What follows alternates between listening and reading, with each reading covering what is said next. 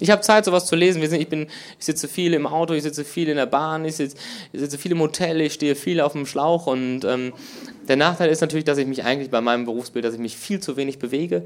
Sport ist so überfrachtet mit Psychologie. Ich kenne auch niemanden, der anfängt zu joggen ohne, ohne Fitnesskardiologe, Ernährungsberater, Streckenanalyst und Mentaltrainer.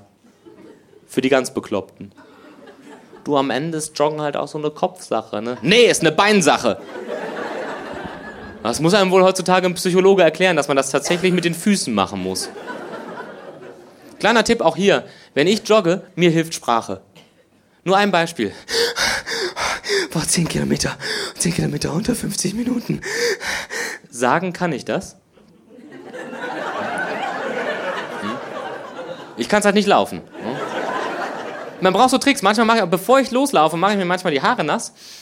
Ähm, weil wenn ich nach 500 Metern doch ins Café abbiege, dann sage ich beknackt. Sie gehen auch nicht morgens kotzen, weil sie abends einen trinken gehen wollen. Aber am gesündesten ist eh Intervalltraining, das mache ich auch gerne. Intervalltraining, 20 ne, Minuten joggen, 14 Wochen Pause. Und das Komische an Reduktion ist ja häufig, dass man dafür erstmal mehr machen muss.